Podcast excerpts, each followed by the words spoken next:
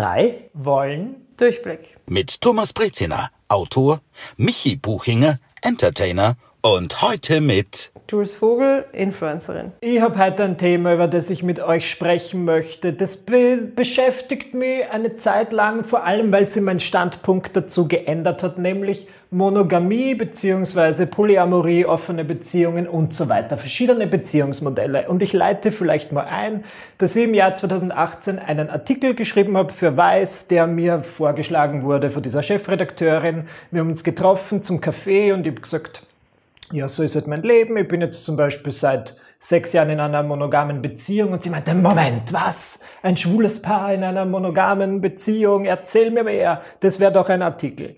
Dann habe ich diesen Artikel drüber geschrieben, warum wir uns für das entschieden haben, bewusst und warum ich das ganz gut finde. Und er wurde oft geteilt und da vielen Leute mir Feedback dazu gegeben, so auch du Thomas, und haben irgendwie ihren Standpunkt dazu mitgeteilt. Und ich fand die Reaktionen spannend, muss aber sagen, jetzt drei Jahre später, ich habe, glaube ich, in diesem Artikel irgendwie so, ich, war, ich glaube, ich war nicht urteilend, aber ich habe mir so gedacht, ja, so eine offene Beziehung, das ist nichts für mich und ich, ich möchte es nicht in Stein meißeln. Sagen wir so, führe ich noch immer eine monogame Beziehung? Yes. Werde bis an mein Lebensende eine monogame Beziehung führen? Ich weiß es nicht. Ich bin offen für Neues. Nicht unmittelbar, aber wenn ich mal 50 bin und man denkt, was, was, dann sage ich nicht nein. Jetzt würde mich interessieren, wie da bei diesen Leuten, die hier am Tisch sitzen, der Standpunkt dazu ist. Gut, dann starte ich mal. Ich muss sagen, dass ich seit drei Jahren selber in einer offenen Beziehung bin und davor, als ich meinen Partner kennengelernt habe, ein halbes Jahr mit ihm in einer monogamen Beziehung war und davor auch nur monogame Beziehungen geführt habe. Und mit der Zeit haben wir dann einfach gemerkt, dass wir sehr offen sind, was unsere Einstellung angeht, dass wir sehr wenig Eifersucht empfinden und tendenziell einfach Menschen sind, die für ein offeneres Beziehungsmodell ganz gut gemacht sind und haben uns da auch dann langsam begonnen ranzutasten. Und wie du auch sagst, damals vor vier, fünf Jahren, wenn mir das jemand vorgeschlagen hätte oder als ich so von, auch von polyamorös lebenden Menschen gelesen habe, war das für mich auch ein komischer Gedanke, einen Partner oder eine Partnerin zu haben und die Person zu teilen, in mhm. Anführungszeichen, und konnte mir das auch nicht wirklich vorstellen, hatte so dieses klassische Bild von polyamorös lebende Menschen sind so Hippie-Kommunen-mäßig unterwegs und konnte mir eigentlich einfach nichts darunter vorstellen, hatte keinen Zugang dazu und habe mich dann auch erst selbst damit beschäftigt und bin so von auf ganz viele Sachen draufgekommen, die für mich dann auch jetzt selbstverständlich sind. Aber deswegen, ich kann den Gedanken voll nachvollziehen, dass man sagt,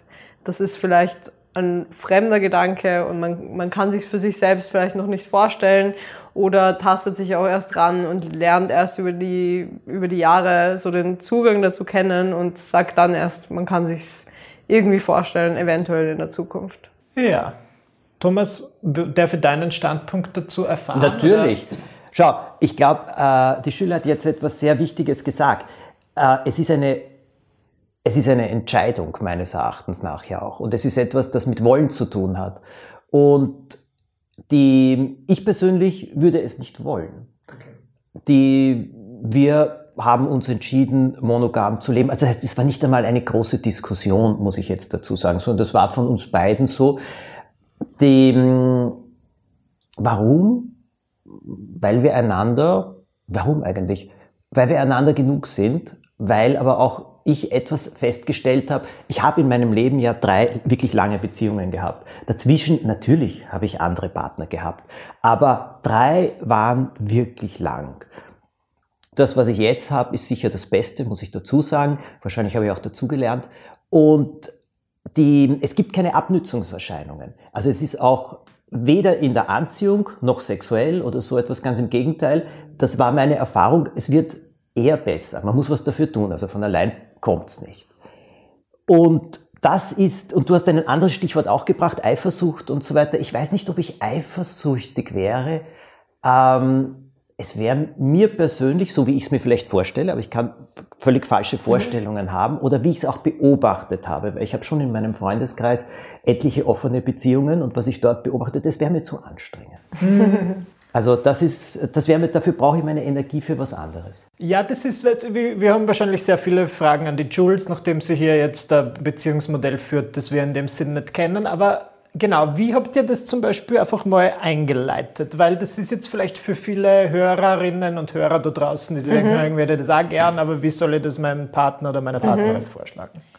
Ich muss sagen, ich glaube, der Grundgedanke kam aus dem heraus, dass wir beide zu dem Zeitpunkt, als wir uns kennengelernt haben, gar keine Beziehung gesucht haben und auch beide noch nicht so lange Single waren und eigentlich uns das sehr gewünscht haben, dass wir flexibel sind, dass wir auch neue Erfahrungen machen können. Und wir waren eben Anfang 20, als wir uns kennengelernt haben, vor vier Jahren und konnten uns das zu dem Zeitpunkt nicht vorstellen, eine feste monogame Beziehung einzugehen und zu sagen, okay, das passt so zwischen uns und wir sind fein mit den Erfahrungen, die wir bis zu dem Zeitpunkt gemacht haben, sondern es war für uns so, okay, das ist problematisch, wir verstehen uns extrem gut und es passt so gut, dass wir uns beide auch von Anfang an vorstellen konnten, dass es eine langjährige Beziehung oder eine Beziehung für immer wird.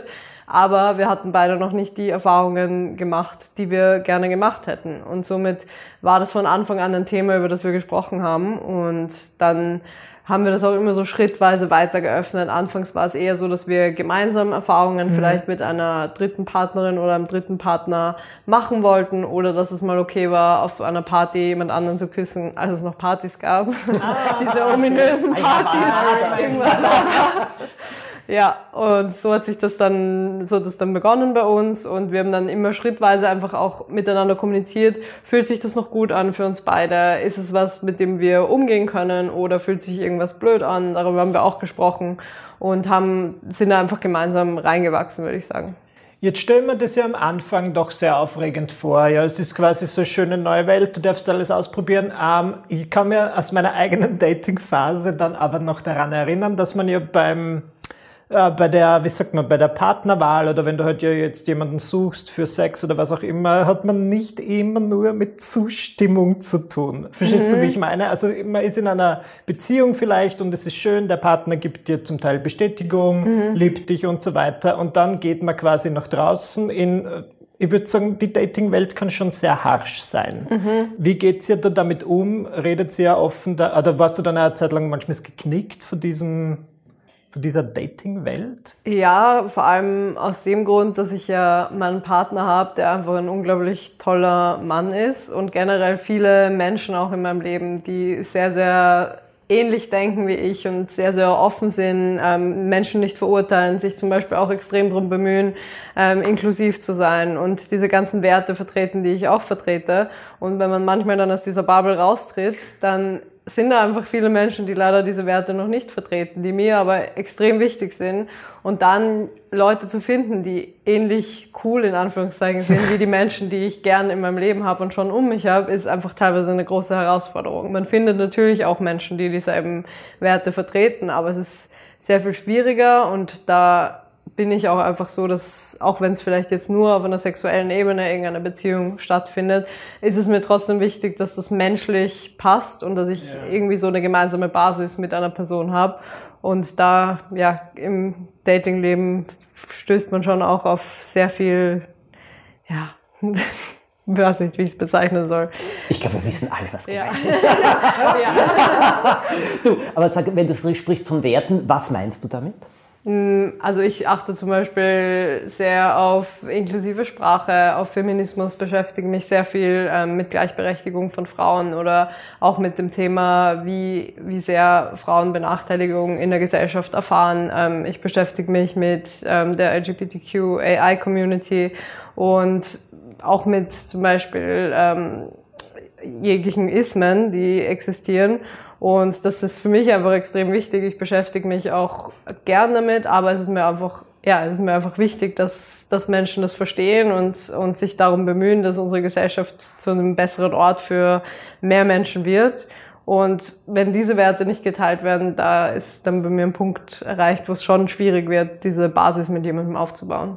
Ja, das verstehe. Und hast du diese Suche dann ähm, online gestartet oder wie darf man sich das vorstellen?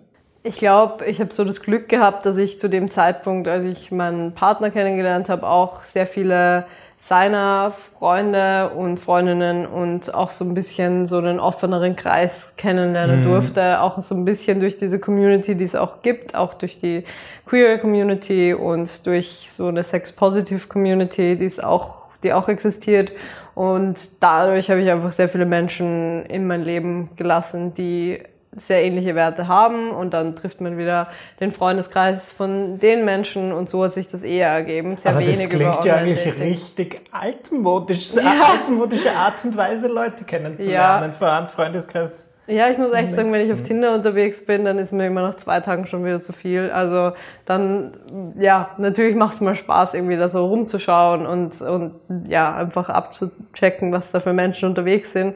Aber oft äh, überfordert mich das dann auch und dann ist eigentlich dieses altmodische Kennenlernen über Freundeskreise oder vielleicht auch durch irgendwelche zufälligen Begegnungen, die vielleicht ja gar nicht so zufällig sind, wenn man an sowas glaubt, ja. ähm, dann das funktioniert für mich in der Regel eigentlich besser.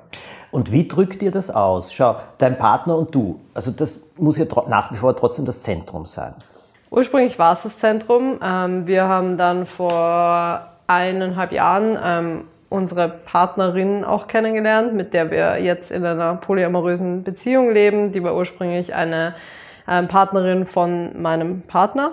Und durch dieses Kennenlernen habe ich sie auch kennengelernt und wir haben uns extrem gut verstanden, hatten eine extrem gute Basis miteinander und über die Monate hat sich dann daraus eine WG entwickelt und daraus dann eine polyamoröse Beziehung und so bezeichnen wir uns jetzt auch als polyamoröse, ja, als polyamoröses Konstrukt quasi. Und in dieser polyamorösen Beziehung, wo ihr zu dritt seid, gibt es ein eigenes Wort dafür? Ähm, Triade kann man das nennen. Okay.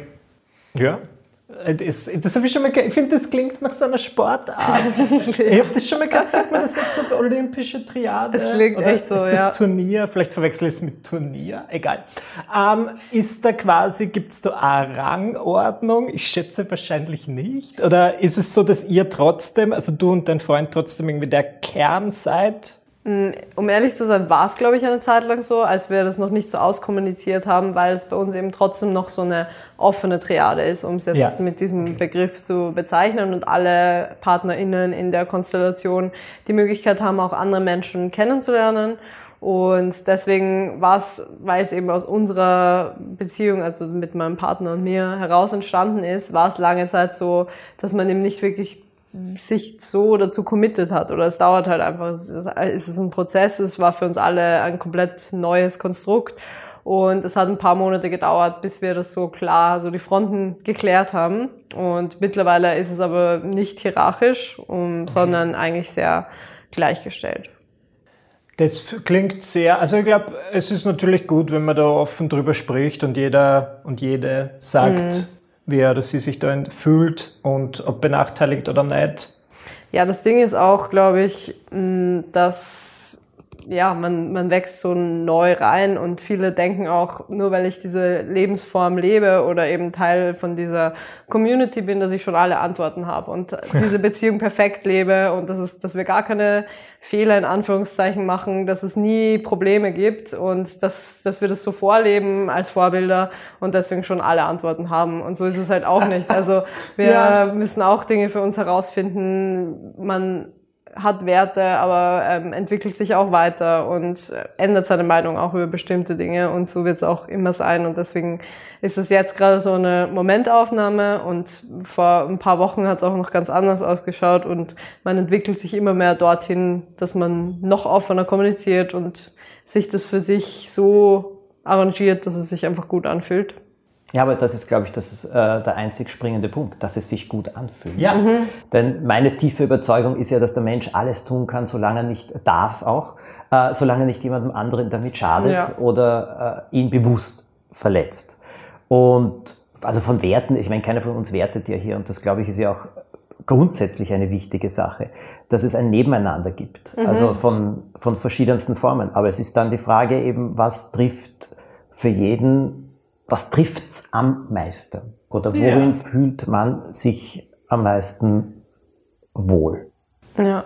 Das finde ich auch einen sehr guten Ansatz. Das, damit werde ich auch oft konfrontiert, dass Menschen denken, nur weil ich nicht monogam lebe, dass ich monogame Beziehungen verurteile, was absolut gar nicht der Fall ist. Mhm. Ich möchte nur eben diese Alternative aufzeigen, weil ich glaube, dass unsere Gesellschaft sehr schnell vorgibt, dass Monogamie die einzige Option ist oder wir auch damit aufwachsen, dass es eben nur monogame Beziehungen gibt und Seitensprünge, die so ja Herzen brechen oder Ehen zerstören. Das ist so das Bild von Beziehungen, das man, das man hat und dass es andere Optionen gibt, wie man sein Leben und seine Beziehungen gestalten kann und das auch vermittelt bekommt. Das finde ich einfach sehr wichtig. Aber genauso freue ich mich für jeden Menschen, der glücklich ist in einer monogamen Beziehung und für für den oder die das einfach gut passt.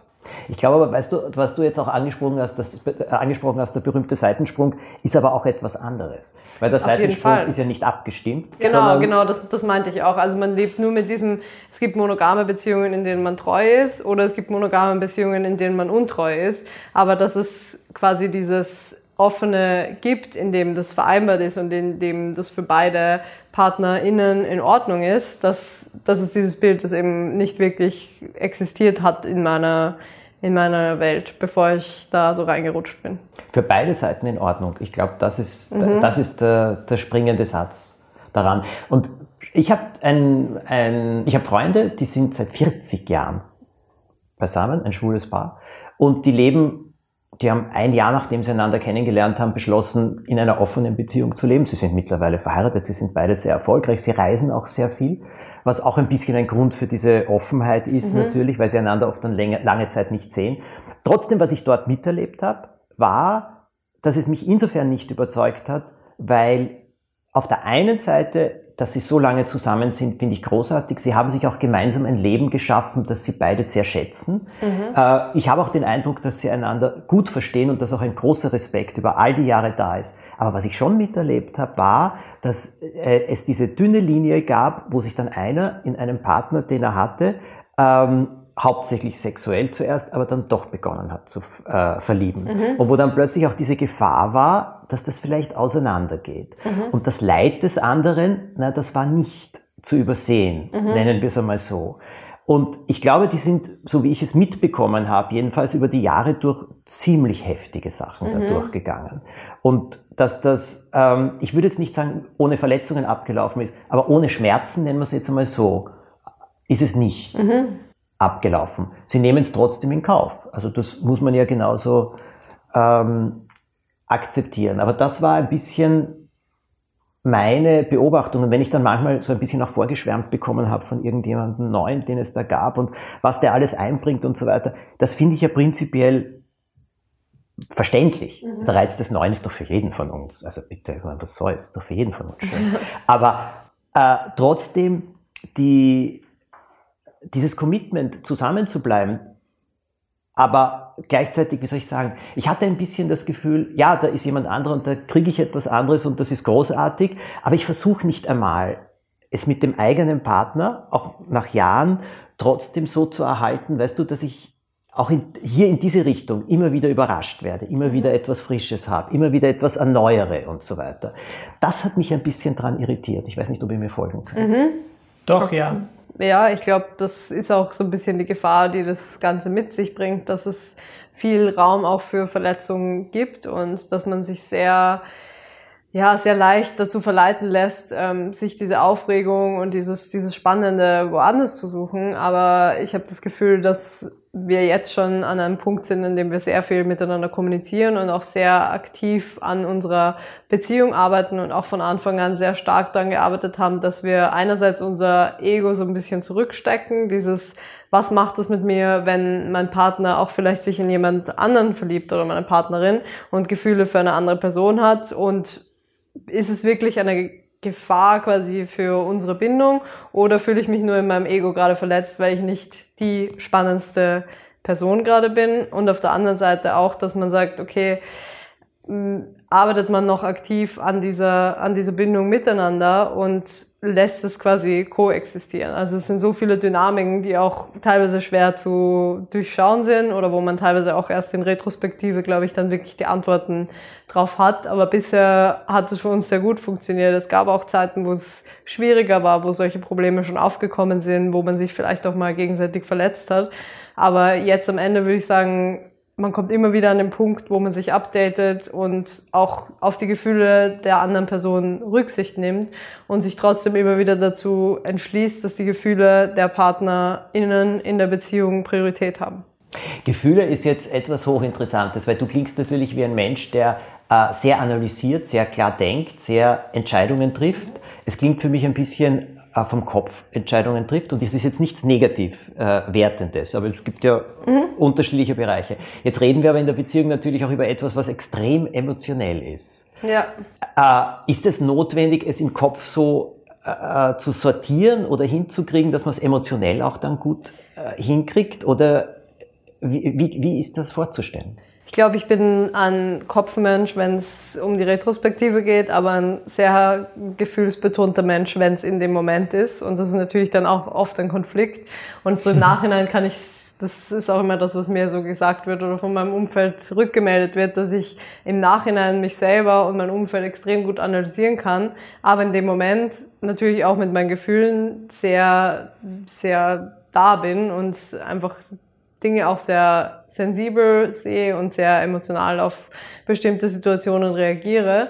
Aber ich habe, glaube ich, gelernt, dass dieser Prozess eben so in mir abläuft und dass oft diese, dieses erste Gefühl, wenn ich da ein bisschen, ja, ein bisschen mir Raum gebe, dass ich dann sehr schnell an den Punkt komme, wo ich das so mit mehr Kopf beurteilen kann. Und ich glaube, das läuft auch immer schneller, je öfter ich diese Erfahrungen gemacht habe. Und oft distanziere ich mich einfach dann ein bisschen davon oder lass, lass mir dann den Raum, ein, zwei Tage wirklich drüber nachzudenken, alle Aspekte so auch zu fühlen und lass das Gefühl auch zu. Aber bin dann eben, wie gesagt, schnell an dem Punkt, dass ich das wirklich rationaler beurteilen kann.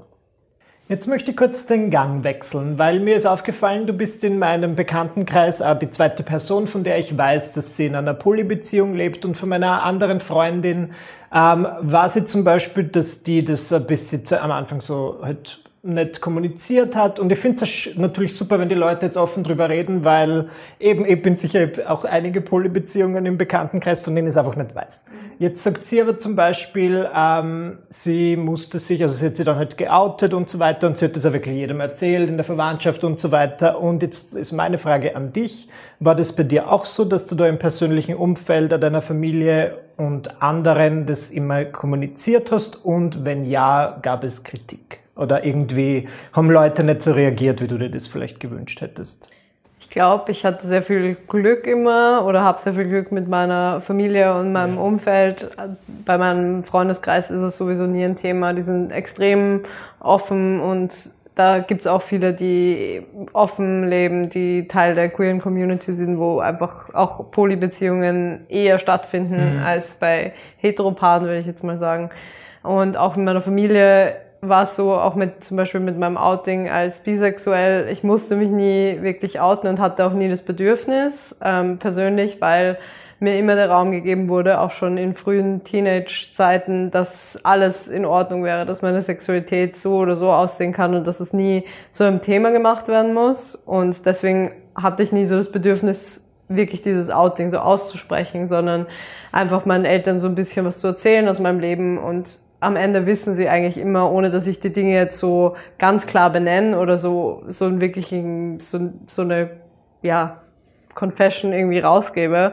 Ohne das zu tun, wissen sie eigentlich, was bei mir so läuft. Und auch zum Beispiel, als wir unsere Partnerin kennengelernt haben, mhm. habe ich einfach immer wieder von ihr erzählt. Sie ist zu irgendwelchen Familienfeiern mitgekommen oder ähm, auch zu Weihnachten hat mit uns gemeinsam gefeiert. Und meine Eltern erleben mich ja so in dieser Konstellation und es war nie ein Problem, sondern sie sind glücklich, solange ich glücklich bin ja. und akzeptieren das eigentlich ja immer. Ja, das ist schön. Ja, das freut mich wirklich. Ähm, jetzt so eine Frage, die ist vielleicht ein bisschen deppert, aber ich frage sie jetzt trotzdem, weil dafür bin ich da, dass ich depperte Fragen stelle. Nämlich jeden Tag, 18 Uhr, mein Freund und ich entscheiden, wir bestellen jetzt was zum Essen. Und das dauert eine halbe Stunde, bis wir uns mal zu zweit entscheiden, was wir essen wollen. Wie ist das zu dritt? dauert das noch länger. Yeah. Was sind so die Kleinigkeiten? Gibt es irgendwas Nerviges in so einer Konstellation? Du kannst doch im Größeren erzählen, wie das bei euch so abläuft. Michi, ich helfe dir jetzt weiter. Gut. Ich bin dazu da, die Frage etwas auszuweiten. Wie läuft euer Leben ab? Mm, ich glaube Auch das tägliche Leben. Ja, ich glaube, wir sind sehr entspannt ähm, und es ergibt sich vieles einfach sehr automatisch und wir sind ein bisschen so go with the flow einfach. Ja. Und ich glaube, tendenziell ist mein Partner oder unser Partner der, der sich am meisten anpasst und äh, meine Partnerin und ich sind tendenziell eher die, die den Ton so ein bisschen okay. angeben, aber ohne das jetzt wirklich so hierarchisch zu meinen, sondern einfach, wir, wir sind vielleicht eher die, die was Bestimmtes essen wollen und wir haben einen sehr ähnlichen Geschmack, was Essen angeht. Und für unseren Partner ist es dann voll okay, er isst eigentlich alles gern und hat da keine Einwände oder er bestellt sich dann einfach was anderes oder ja, wenn wir zum Beispiel irgendeine Serie schauen und einer hat keinen Bock auf die Serie, dann schauen vielleicht mal nur zwei die Serie und das ist sehr, sehr locker, würde ich sagen. Und das ist auch okay, wenn dann ja. nicht immer jeder überall genau. dabei ist. Also es gibt, glaube ich, immer so Aktivitäten, die zwischen zwei Personen nur ablaufen und dann Aktivitäten, die wir auch gemeinsam machen. Und wir versuchen uns schon bewusst auch Zeit zu nehmen, die wir dann wirklich zu dritt verbringen, wirklich mal gemeinsam was zu bestellen ähm, und gemeinsam einen Film zu schauen. Aber es ist im Alltag mit Arbeit und Co. auch voll okay und ergibt sich relativ intuitiv, würde ich sagen, wie wir unsere Zeit miteinander verbringen. Okay. Ist es ähm, anstrengend? manchmal? Oder ist es, es, es klingt ja trotzdem nach einer ganzen Menge an Abstimmung, an Bewusstsein, an Aufmerksamkeit, mehr mhm. als in einer monogamen Beziehung für mich, in manchem. Ja, ich glaube, es kann schon in manchen Momenten oder in manchen Abschnitten kann schon komplizierter sein und kann emotional aufwühlender sein. Es kann schwieriger sein, sich aufeinander abzustimmen, aber man wächst ganz gut rein. Und ich glaube, mhm. diese Phase, so gerade so das letzte Jahr, da haben wir sehr, sehr viel gesprochen, sehr, sehr viel geklärt, wie so die, die Gefühle sind oder wie so die, die Einstellungen auch sind, was wir uns wünschen, was wir uns nicht wünschen. Und dadurch ist es viel einfacher, auf die, auf die anderen Rücksicht zu nehmen und wird auch immer einfacher, dass man da, ja, dass gar, gar keine großen Konflikte aufkommen und dass man sich den Raum gibt, aber sich auch Zuneigung und Nähe gibt. Na, ich bin, ja, ich finde es, weil eben, weil ich das vorher angesprochen habe, dass ich da jetzt doch einige Leute kenne, hast du das Gefühl, man, viele sprechen ja irgendwie von der Polyamorie als Trend, was ich jetzt nicht, ich finde, das ist kein Trend, ich finde, das ist halt einfach, die Leute reden jetzt drüber. Ja. Aber wie empfindest du das? Diese, du bist ja Teil, dadurch, dass du so offen darüber sprichst, auch mhm. auf deinen sozialen Kanälen, in deinen Podcasts und das immer ähm, sehr gut und informiert, trägst du ja dazu bei.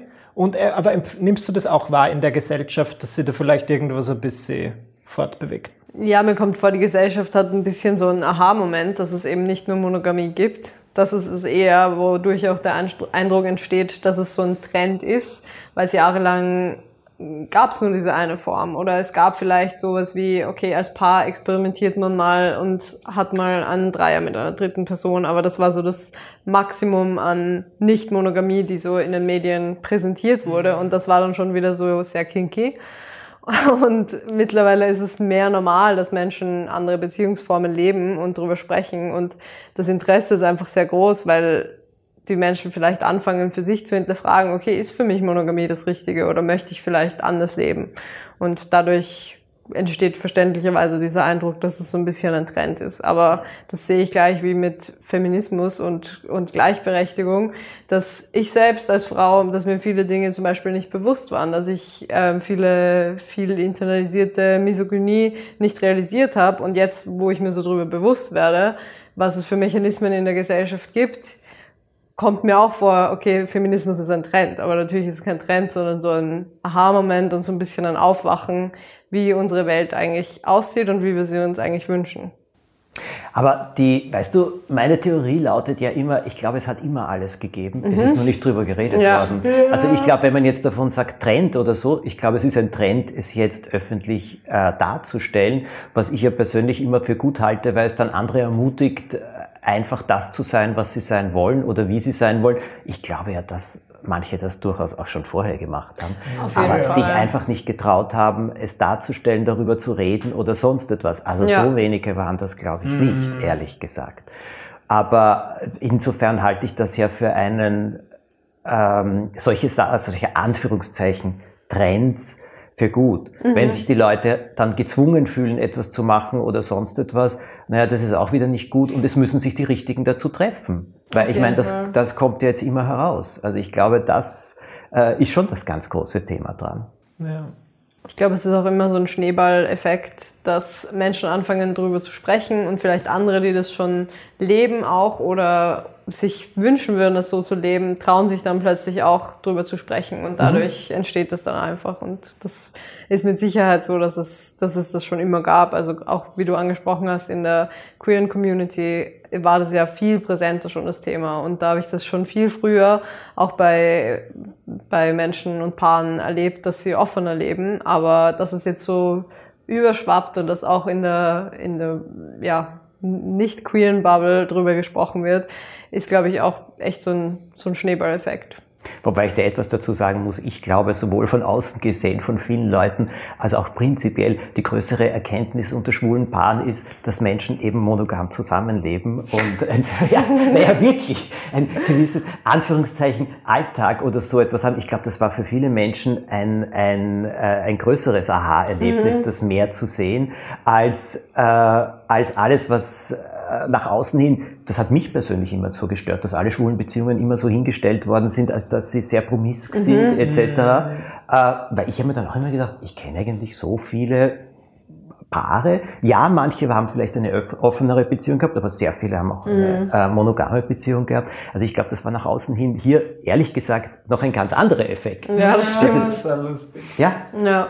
Dass es so geht. Und Ja, auch so ein bisschen so ein Peer Pressure, dass man, dass man zum Beispiel als schwules Paar offen leben muss, obwohl man das vielleicht gar nicht, gar nicht möchte, dass das dann so die, die Norm ist, an die man sich halten soll, was ja auch voll der Blödsinn ist. Ja, das ist es aber. Ich glaube, der Zwang. Je weniger Zwang, desto weniger Neurosen, desto friedlicher lebt, lebt Das die Menschheit zusammen. Das ist schön. Jo, es ist ja wirklich so. Ja. Es ist so. Je weniger, äh, je weniger Zwang und Einengen und weiß Gott was alles beim Herrn Freud auf der Couch haben sie noch gekreischt, weil halt alle Sexualität unter, unterdrückt war und sie dort zum ersten Mal über irgendwas reden konnten. Ich hoffe, es fallen jetzt nicht die Freudianer über mich her, wenn ich das jetzt nicht ganz richtig ausgedrückt habe. So ist es mir erschienen jedenfalls.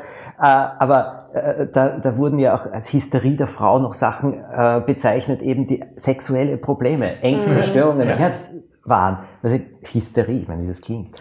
Und also ich glaube einfach die, mein Wunsch ist ja eine größere Selbstverständlichkeit von allem, dass das nicht so ein, weißt du, nicht alles so ein Wahnsinnsthema wird. Also so ähm, Leichtigkeit.